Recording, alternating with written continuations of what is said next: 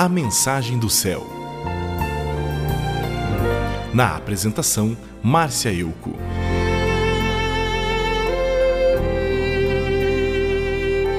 Estamos vivendo num tempo onde as horas voam e tudo acontece muito rápido.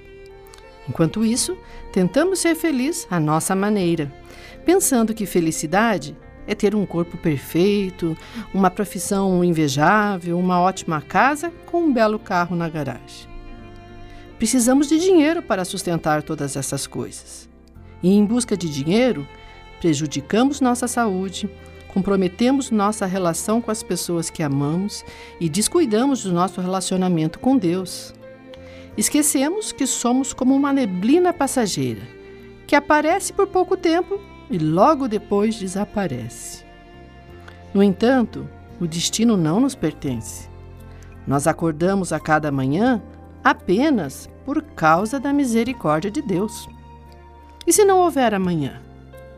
Você está preparado para a viagem que te levará desta vida para um novo começo, em outro lugar onde sua faculdade e seu emprego não importam? Onde sua rica casa e seu lindo carro não podem ser levados? Onde as roupas da moda não são as vestes ideais? Nesta viagem, nada do que você juntou aqui na Terra poderá ser levado. Então reflita: quais são os seus planos para a eternidade?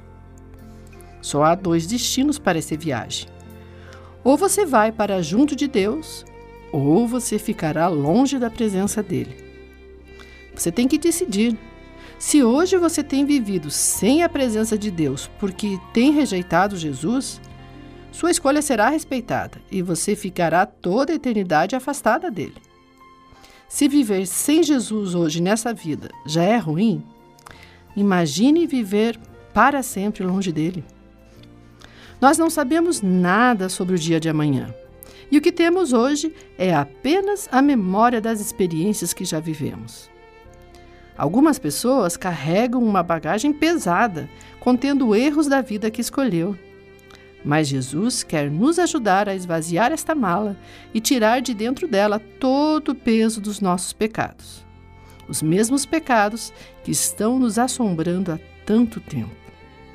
Jesus disse: Venham a mim, todos vocês que estão cansados de carregar as suas pesadas cargas. Eu vou lhes dar descanso. Sejam meus seguidores e aprendam comigo, porque eu sou bondoso, eu tenho um coração humilde. E assim vocês encontrarão descanso. Deixe Jesus dirigir a sua vida. Reconheça seus erros, peça perdão e diga a Jesus que não quer mais viver de tentativas que falham.